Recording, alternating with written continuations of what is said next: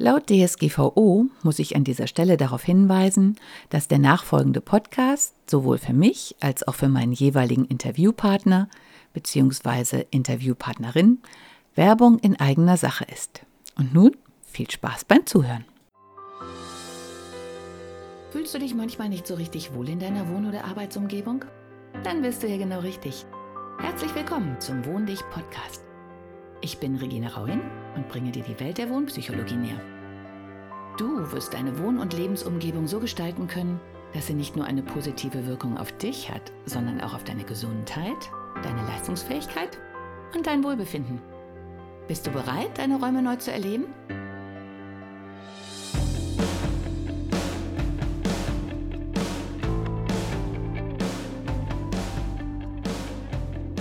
Hallo und herzlich willkommen zu meinem Podcast. Das ist wieder mal ein spontaner Podcast. Also bei Raumschiff Enterprise haben sie auch immer die Zeit gesagt. Ich mache das ja seit dem Krönchen auch. Also wir haben heute Zeitumstellung. Ich glaube, äh, ich bin jetzt kurz vor dem Moment, wo uns die eine Stunde, naja, geklaut wird. Zumindest, wo die Nacht kürzer ist. Es ist nicht Sternenzeit, sondern Erdenzeit. 29.03.2020.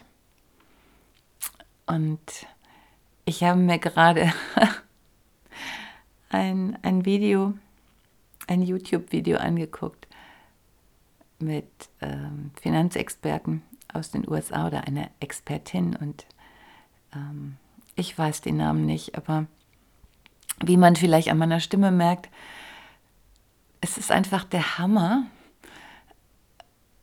was auf dieser Welt gerade passiert. Und von daher ist die, ähm, ja, Wohnen im Weltall, kann ich ja vielleicht demnächst einmal anfangen. Wir sind übrigens bei Folge 90, also Zeitumstellung 29. März 2020. ähm, 90. Folge. Die 9 steht für den Abschluss passt alles ganz gut, denn da gibt es neben all den politischen und viralen Dingen äh, noch etwas richtig innenarchitektonisches. Ich bin nämlich jetzt, nein, ich darf mich nicht mehr Innenarchitektin nennen. Und zwar hat das den Grund, dass ich aus der Architektenkammer ausgetreten bin. Ja, es ist das Jahr, in dem die Masken fallen. Ja, habe ich heute Morgen noch so überlegt, als ich mit unserem Gummiwischer, also diesem Ding, mit dem man sonst Flüssigkeiten vom Boden wegwischt, mal unter die Schubladen der Küche gegangen bin. Und ich weiß, bei jedem Kundentermin, wenn wir Schränke schieben, ist die Hausfrau zumindest immer höchst peinlich berührt, was sich da alles drunter findet. Aber ja, so ist das eben wenn man irgendwo nicht hinkommt, dann lagert sich da eine ganze Menge ab. Und unter meiner Küchenschublade, ich glaube, es fängt bald an zu wachsen, weil bei uns ja so viel Erde auch mit reingetragen wird, plus Hundehaare. Und alles weht ständig. Und aber egal. Architektenkammer. Ja, es, es fallen nicht nur die Masken, sondern die Teppiche werden hochgehoben, die Schubladen rausgezogen. Und es kommt all der Dreck und all der Mist hoch, der sich darunter angesammelt hat. Bei der Architektenkammer hat sich so gesehen, ja, eigentlich hat sich auch Mist angesammelt. Leider noch nicht so der fruchtbare. Warum ich ausgetreten bin.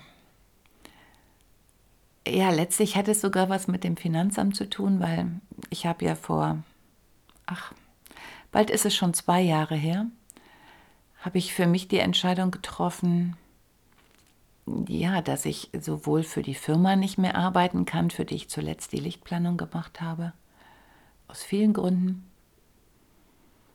und dass ich eigentlich, was heißt eigentlich, ich konnte die Pläne nicht mehr ertragen.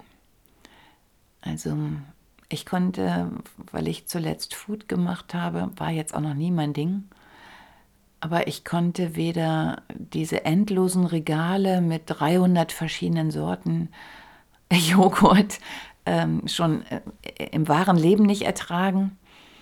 und die jeden Tag vor sich zu haben und die auch noch zu beleuchten, konnte ich irgendwann auch nicht mehr ertragen.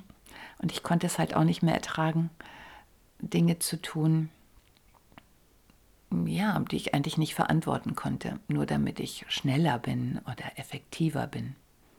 Ja, letztlich jetzt sind zwei Jahre rum und all das, was jetzt gerade zusammenbricht, die Firmen, die kaputt gehen, die Menschen, die plötzlich aus einer Hochkonjunkturphase da stehen und von, von 100 auf 0 zurückgeschmissen werden, ausgebremst, vor allen Dingen aus Gründen, die, ja, okay, nur das nur am Rande. Naja, auf jeden Fall gibt es neben diesem Aspekt, dass mir irgendwann klar wurde, dass ich das natürlich unterstütze. Also wenn ich Läden einrichte, was ich jetzt nicht gemacht habe, aber auch wenn ich Läden beleuchte, dann diene ich natürlich diesem System. Das kann man auch eine ganze Zeit lang verdrängen, aber irgendwann muss man auch sich selbst ins Auge gucken und sagen, was mache ich denn da eigentlich? Ich kann nicht einerseits groß erzählen, dass ich das alles blöd finde und andererseits meinen Lebensunterhalt damit bestreiten. Naja, es hatte halt für mich genauso große Konsequenzen, wie das jetzt für alle anderen auch hat. Nur dass für mich das Szenario halt inzwischen ein sehr gewohntes ist. Und so aus heutiger Sicht der Dinge, wo gerade die ganze Welt zusammenbricht, beziehungsweise es, wir uns noch einbilden, es wäre alles noch so, wie es vorher war, und denken, es ist jetzt nur eine kurze Phase und danach wird es wieder so, wie es vorher war, wird mir immer klarer, das wird nicht mehr so, wie es vorher war. Und das hat gerade das Video auch bestätigt. Ja, und so gesehen sind diese zwei Jahre, wo ich dann erfahren durfte, wie es so ist, wenn man von, ja, auch ein bisschen eingebildet, so, naja, Geld, äh, auf der einen Seite, dann über die Panik, und das hat mich wirklich in Panik versetzt, diese Steuervorauszahlung. Also jeder, der nicht Unternehmer ist oder jemals war, vor allen Dingen nicht jemand, der dann selber mit allem haftet, dem ist überhaupt nicht klar, was das bedeutet, dass man nur, weil man in einem Monat viel Geld verdient hat, äh, oder für einen selber im Verhältnis viel Geld, ist ja für jeden eine andere Summe, dass man dann, ja, dass dann da jemand kommt und sagt, oh, wenn du in diesem Monat so viel verdient hast, dann wirst du das ja jetzt immer tun und wahrscheinlich wird das ja noch besser. Und auf dieser Basis muss man dann Steuern zahlen, bevor überhaupt klar wird, dass man dieses Geld verdient hat sodass man dann in so eine doppelte Blödsituation kommt. Eher, dass du halt Steuern vorauszahlen musst für Einnahmen, die gar nicht kommen. Und das ist ziemlich, ziemlich blöd, hat mich super gestresst. Und wenn man dann am Ende noch feststellt, dass eigentlich unterm Strich das, was so toll aussah, überhaupt nicht mehr toll aussieht, man dafür aber sehr viel Zeit aufwendet und sozusagen Tag und Nacht zur Verfügung steht, ist das auch nicht so klasse.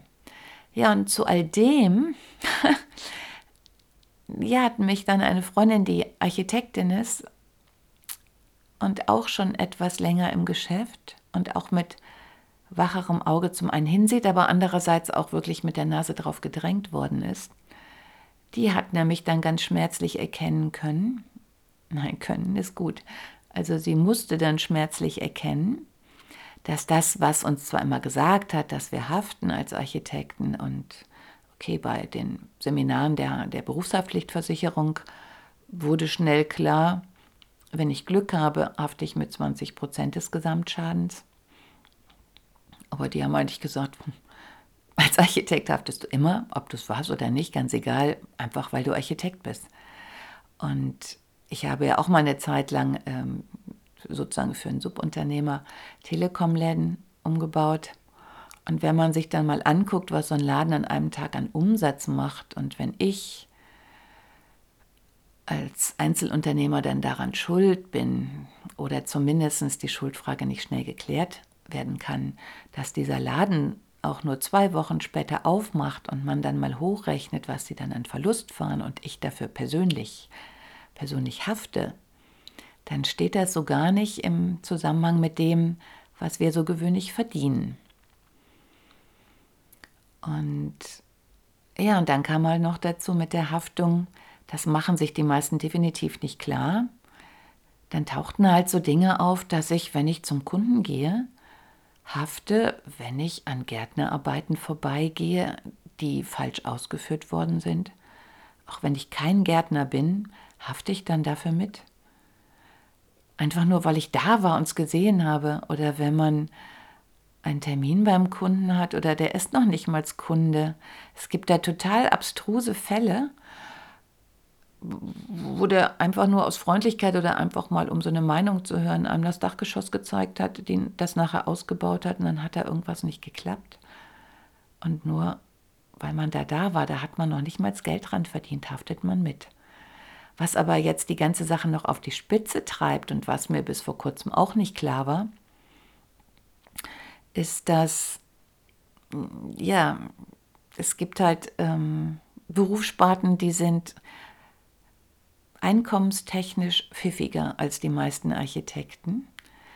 Und die engagieren sich sozusagen den Architekten, weil man den ja dann doch noch für so ein paar Unterschriften braucht. Aber ansonsten gibt es unter Umständen in der ganzen Firma keinen Architekten. Meistens sieht man das den Häusern auch an. Das richtig Dumme ist aber, dass wenn der Geschäftsführer kein Architekt ist, dann haftet der erste Architekt, den man in dieser Firma findet, für alle Bauvorhaben. Ja, und das ist äh, meiner Bekannten passiert. Die wähnte sich sicher als angestellte Architektin, hat natürlich über diese Dinge überhaupt auch gar nicht nachgedacht und auf einmal trat irgendein Schaden auf. Und sie war die einzige Architektin weit und breit und wäre fast dafür, ja, ich glaube, letztlich auch verhaftet worden. Also ich meine, das sind, wir, wir reden ja hier nicht von Summen, die man mal ebenso als Architekt verdient. Ja, und seitdem hat sie sich halt näher mit dem Thema beschäftigt. Und das ja, und bei mir kamen dann halt ganz, ganz viele Sachen zusammen.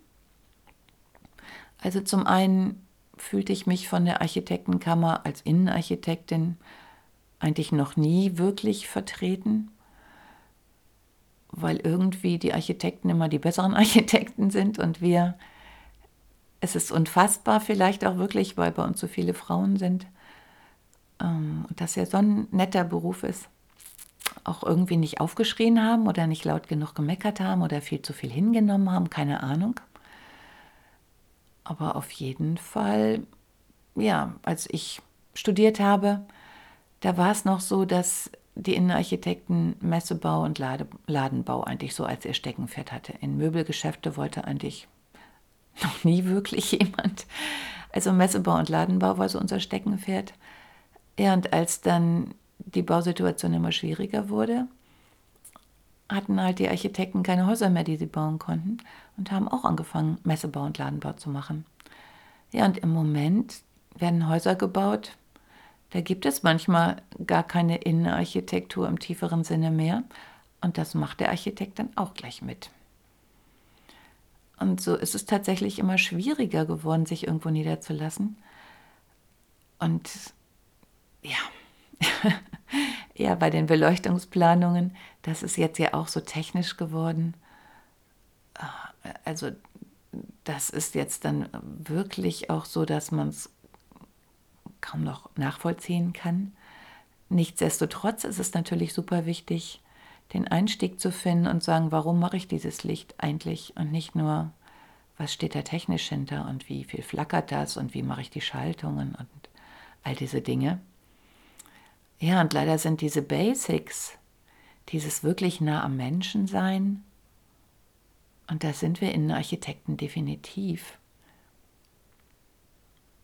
Ja, ist leider ziemlich viel verloren gegangen. Und irgendwann saß ich da, jetzt auch wegen der, der ganzen weggebrochenen Aufträge, und habe dann wirklich angefangen zu überlegen, welche Dinge, die ich so bezahle monatlich, liegen mir wirklich am Herzen. Also was ist wichtig und was brauche ich nicht. Naja, im Zuge der Maßnahme habe ich dann erfahren, dass unter gewissen Umständen ich halt den Architektenbeitrag nicht zahlen muss.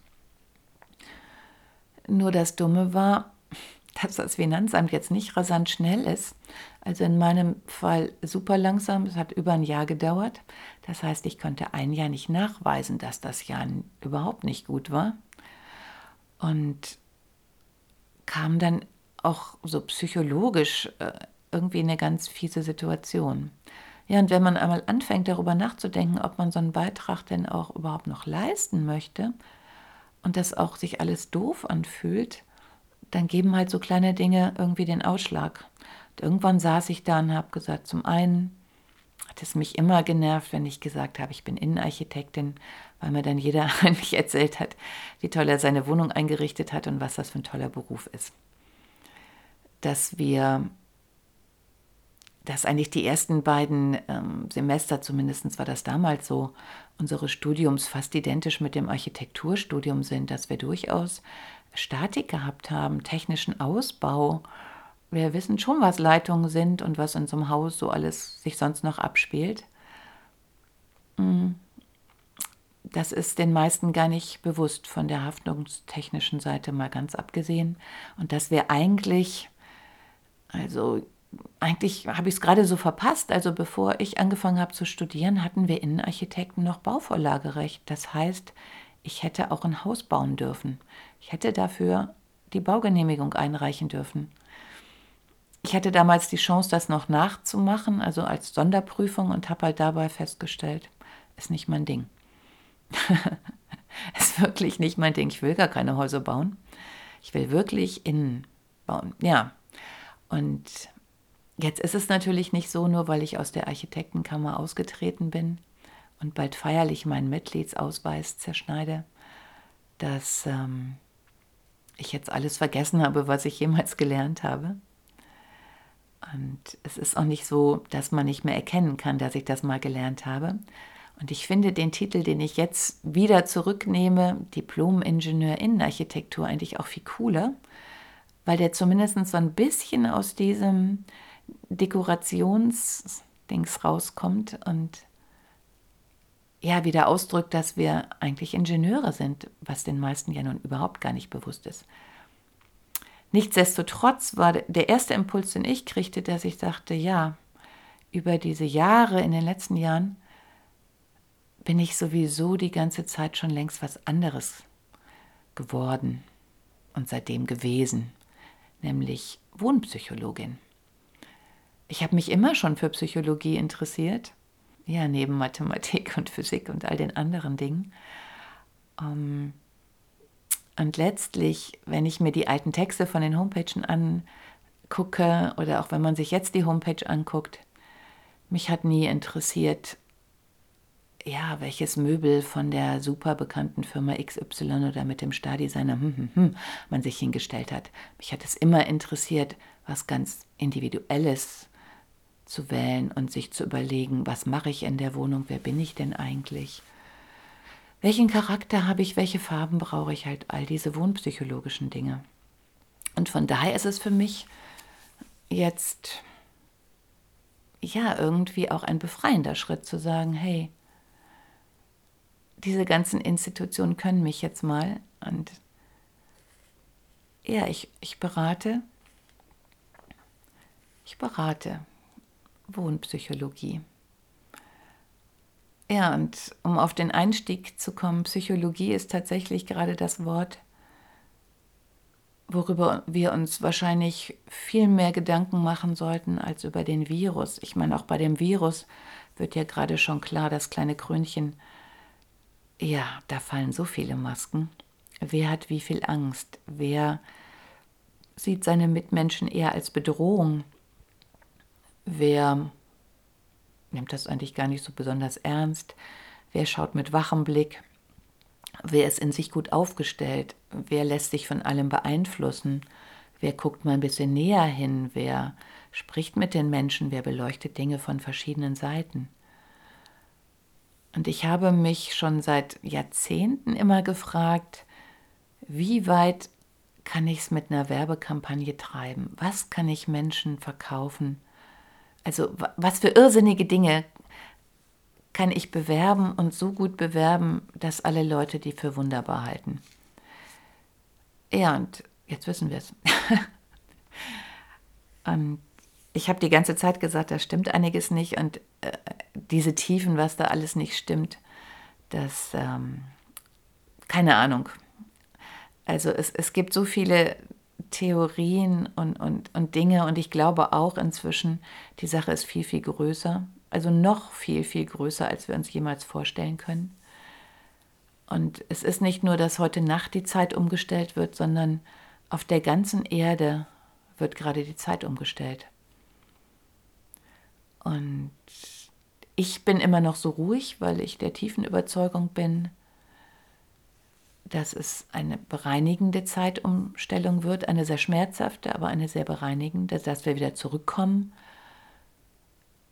Ja, zu, zu, einem Zeitalter, wo wir Dinge wieder zu schätzen wissen, wo wir liebenswert miteinander umgehen, wo wir uns unterstützen und nicht ständig vors Knie treten, wo wir unsere Kräfte bündeln, statt gegeneinander vorzugehen, wo dieses Ich bin schneller als du, wer ist der Beste, der Schönste, der hm, hm, hm, wenn dieser Irrsinn irgendwann mal aufhört, denn ja, das habe ich, glaube ich, auch schon öfter gesagt. Also wenn wir allein in Deutschland 80 Millionen Menschen sind, ehrlich gesagt, ist das jetzt so wichtig, dass ich der schnellste von 80 Millionen bin?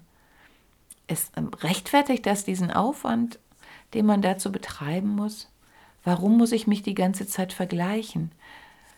Denn alle Psychologen, und ich meine, wenn du tief in dich gehst, wird dir das auch ganz schnell klar. Vergleichen macht unglücklich und Wettkämpfe sind nichts anderes als ein Vergleich. Und was machen jetzt die Sportler, wenn sie sich nicht mehr vergleichen können? Ist da überhaupt noch ein Gefühl für sich selber? Wer bin ich, wenn ich nicht mehr messen kann, ob ich höher, schneller, weiter bin als der andere? Habe ich dann noch einen Wert? Und von daher ist dieses Ende des alten dringend nötig. 2020 klingt auch schon so weltraummäßig. Ja, viele denken ja jetzt, und da sind wir natürlich wieder beim Wohnen, wir nehmen jetzt Raumschiff Enterprise und erobern den nächsten Planeten. Und ich meine, das ist so, wie wenn man eine Beziehung hatte, die kaputt geht und dann stürzt man sich sofort in die nächste. Wenn ich nichts in der ersten gelernt habe oder mir nicht die Zeit nehme, daraus zu lernen, damit ich in der nächsten besser bin, dann wird die nächste scheitern und zwar meistens noch schneller als die erste. Und von daher ist es total schwachsinnig, hier abzuhauen und den ganzen Mist hinter sich liegen zu lassen und das nächste kaputt zu machen. Sinnvoller ist es ja wohl, erstmal aufzuräumen oder zu lernen. Und wie man gerade sehen kann, hat die Erde eine super Eigenschaft. Sie erholt sich erstaunlich schnell. Also wenn man die aktuellen Luftverschmutzungsbilder sieht, wenn auf einmal keine Flugzeuge mehr fliegen und oh Wunder oder weniger Autos fahren. Komischerweise wird die Luft irgendwie sauberer. und mir fällt es im Moment noch mehr auf, weil ich ja, ja, um die ganze Sache noch ein bisschen ähm, irgendwie cooler zu machen, ich habe mich ja, weil ich weiß, wie es ist, wenn so Krisen ausbrechen und man kein Geld mehr verdient. Das habe ich ja alles jetzt gerade durch. Ich bin ja schon lange entschleunigt. Ähm, ja, deswegen habe ich mich durch einen Impuls halt auf eine Stelle beworben, auf die ich mich sonst sicherlich nie beworben hätte. Aber jetzt merke ich halt, wie spannend das ist, gerade im Zusammenhang mit dem Buchthema. Die überraschenden Impulse fürs Büro. Ich arbeite nämlich in der Abfüllung für die ähm, Flüssigkeiten, mit denen man die Corona-Tests auswertet. Und das ist natürlich schon irgendwie ziemlich abgefahren, oder? Weil zufällig ist eine der Firmen, die die Tests anbietet oder diese Auswertung für die Tests, ganz hier in der Nähe in Hilden. Und mir wurde erst vor ein paar Tagen bewusst, dass das auch für das Bürothema und diesen Klimawandel so abgefahren ist, da zu arbeiten.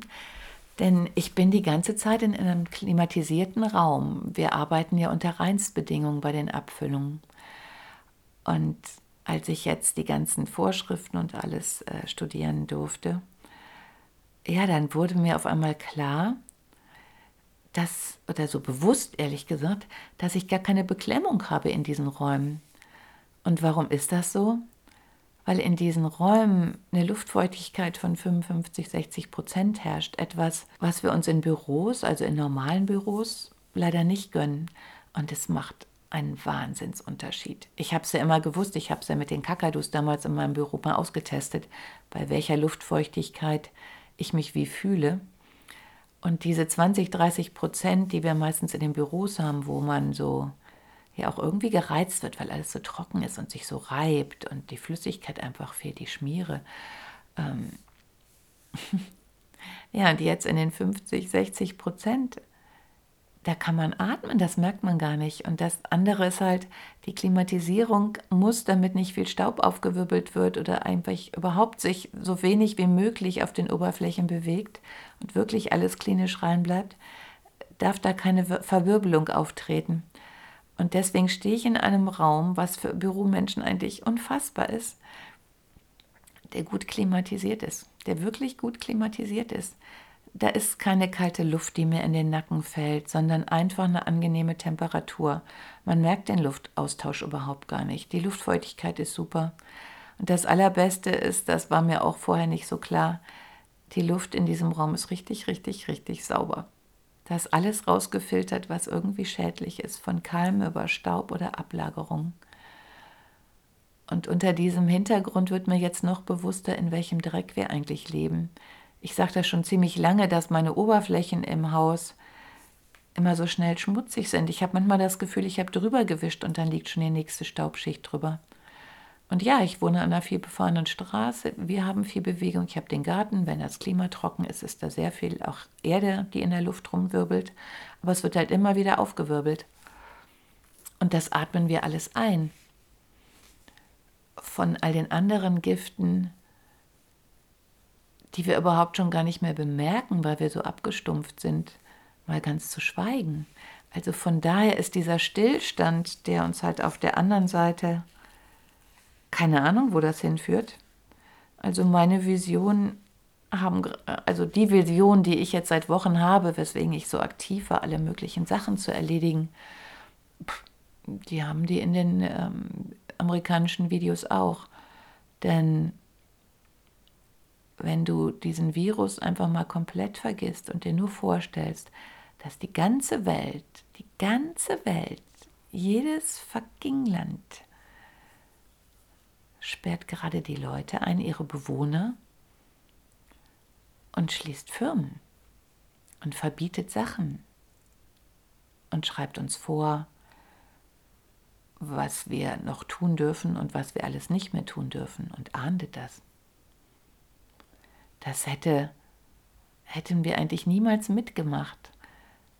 Aber wenn man die richtigen Bilder einspeist, die richtigen Sätze sagt, an, an Punkte appelliert, auf die alle anspringen und man tunlichst guckt, dass keiner mehr Mathematik versteht, ja, dann, dann kriegt man das hin, dass man Menschen eigentlich alles nimmt, also wirklich ja von Einnahmensquelle, Freunde, die man nicht mehr sehen darf, ja, einkaufen muss man ja so ein bisschen noch machen, damit die Sache nicht ganz ausartet. Aber wenn niemand mehr arbeitet, wo soll das alles herkommen? Und selbst wenn es dann irgendwo herkäme, womit soll man das bezahlen, wenn man kein Geld mehr verdient? Und das ist eben nicht mehr, wir hatten bislang, deswegen ist die ganze Sache halt wirklich so, ja, ich weiß nicht, ob wir diese Geschichtsbücher jemals dann noch lesen können, aber ähm, es ist weltweit. Es ist nicht mehr so wie früher. Ich weiß noch aus den ganzen Seminaren in den letzten Jahren, dass alle eigentlich ihr Päckchen schon gepackt haben und haben gesagt, ja, und wenn dann das und das losgeht, dann fliege ich nach. Hm, hm, hm. Aber es gibt jetzt eigentlich keinen Ort mehr, keinen zumindest, der mir bekannt ist, sagen wir mal so, an dem man fliehen könnte. Und das ist eine Situation, ich glaube, die hatten wir wirklich noch nie. Wir hatten immer das Gefühl, ich kann irgendwie abhauen. Und jetzt, ja, du kommst nicht mehr aus deinem Land raus. Du kannst so gesehen deiner Familie oder der nicht vorhandenen Familie nicht mehr entfliehen. Du wirst mit allem konfrontiert, wo du dich eingerichtet hast. Ich hatte das ja schon in den letzten Podcasts gesagt, aber jetzt sind ja schon mal zwei Wochen vergangen oder glaube ich noch mehr. Und jetzt kommen so Dinge, wir haben uns immer über Big Brother lustig gemacht. Aber bei Big Brother waren zum einen ziemlich viele Leute und zum anderen hatten die noch verschiedene Räume und konnten sich bewegen. und wir, dagegen ist er Big Brother oder Dschungelcamp, ähm, das ist ja ein Fußballplatz äh, im Verhältnis zu dem, wo wir uns jetzt noch bewegen können. Also von daher hoffe ich, du hast dich super gut eingerichtet vorher und hast nicht das gemacht, was vielleicht einige gemacht haben, die dann gesagt haben, naja, mein Gott, ich bin ja nur zu Hause zum Übernachten, ist ja nicht so wichtig. Jetzt ist es wichtig. Und es ist verdammt wichtig. Und das Einzige, was ich, ja, was ich dir noch raten kann, einatmen, ausatmen. Ja, was haben sie alle gesagt? Ich habe Bio abgewählt, aber das halte ich tatsächlich für, für eine Aussage, die klingt sehr stimmig in einem basischen Milieu wächst keine Krankheit. Das heißt, wir sind alle übersäuert, war ja auch schon lange ein Thema. Und das heißt, wenn du dich aufregst, wenn du dich ärgerst, wenn du im Stress bist, bist du leider nicht basisch. Also wirst du krank. Das Thema hatten wir ja eigentlich auch schon ziemlich oft oder habe ich zumindest im Buch behandelt. Das heißt, Deine Aufgabe besteht gerade darin, wenn du sowohl gesund bleiben möchtest als auch irgendwie bei klarem Verstand, bleib basisch. Und ich glaube, dieses basisch bleiben heißt nicht unbedingt, dass du jetzt bestimmte Lebensmittel essen musst, sondern das heißt, bleib einfach klar im Kopf, bleib ruhig, bleib im Vertrauen. Guck auf schöne Dinge. Ich kann dir nur aus meiner Erfahrung sagen, ich habe heute die Pflanzen, die ich angepflanzt habe, umgetopft. Ich gucke mir nur noch Liebesfilme an, nur noch Filme mit Happy End, nur noch Filme mit, ja, mit Menschen, die sich so verhandeln, wie ich es gut finde. Und das hat einen gewaltigen Einfluss, weil wir erleben das mit, was die im Film mitleben, miterleben. Und deswegen ist es mir absolut schleierhaft, warum wir egal in, in welchen Video, ja, ob man in Mediathek guckt oder selbst in Netflix oder was weiß ich oder Amazon Prime, was weiß ich. Ähm, also ich finde mindestens 80 Prozent ist nur noch Sex and Crime, Krimis. Und wenn wir darauf gucken, dann leben wir das und unser Gehirn und unser ganzer Körper reagiert so, als ob wir das selber erleben ich habe immer gesagt, die Leute, die ein langweiliges Leben haben, gucken sich wilde Filme an, weil die anderen, die ein wildes Leben haben, die möchten einfach nur mal so zur Ruhe kommen. Nur überleg dir, was du machst. Also, wenn du dir das anguckst, dann hat das eine Auswirkung auf dich. Und ja, da ist ein Zusammenhang, wenn wir wieder zur Wohnpsychologie kommen.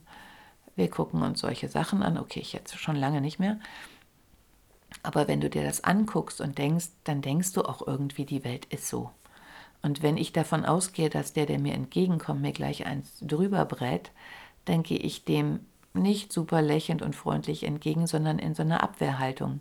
Diese Abwehrhaltung sieht er ja und denkt schon, boah, wie ist die denn darauf? Also das eine provoziert auch das andere. Und du kannst es gerne austesten, wenn du lächelnd, also so ich lächle manchmal, weil ich mir selber diese also Stories erzähle, also weil, weil ich da auch stehe und denke, was geht hier eigentlich ab? Und wenn man so von ferne betrachtet, ist das Schreckliche auch schon wieder irgendwie komisch, weil es so abstrus ist. Es ist wie eine Satire. Irgendwas, was man vor zwei, drei Monaten gar nicht für möglich gehalten hat. Und wenn ich dann so vor mich hingrinse und denke, boah, das haben die aber geil gemacht oder ja, super, also, ähm, dann lächeln mich die anderen auch an weil ich, ich bin so in, in diesem Modus drin, dass ich absolut harmlos und überhaupt nicht wie jemand, der einen angreift, aussehe. Stimmt ja auch. Und so kommen mir die anderen dann auch entgegen. Also von daher, wenn du dir was Gutes tun möchtest und auch Folge 90, Zeitumstellung, den Klimawandel in dir, den ich immer propagiere, wirklich mal vollziehen möchtest, damit du gesund bleibst und deine Familie vielleicht auch, damit du dich positiv einrichtest mit guten Dingen, dann, ja, ich kann es nur immer wieder wiederholen. Schau auf die schönen Sachen. Wir haben Frühling, guck auf die blühenden Blumen. Leg dich an einen Teich, an ein Gewässer und beobachte all die Tiere, die da drin leben. Du musst nur mal genauer hingucken. Und vergiss alles andere um dich herum. Und du wirst sehen, auf einmal geht es dir super gut. Und ich habe das in allen Krisen durchexerziert und es geht dir wirklich super gut, wenn du in diesem Moment drin bist und einfach nur da guckst und alles andere vergisst.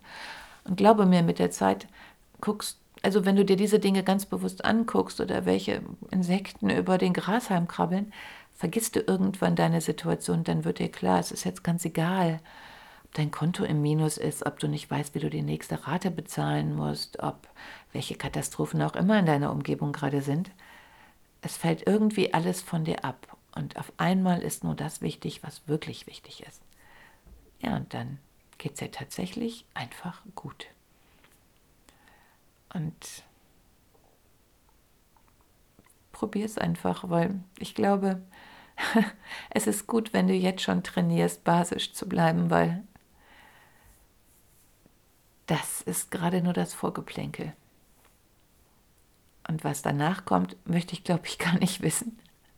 Aber äh, ja, wie er heute auch in dem Video sah, was ich gesehen habe, History repeats itself. Also du brauchst nur zu lesen.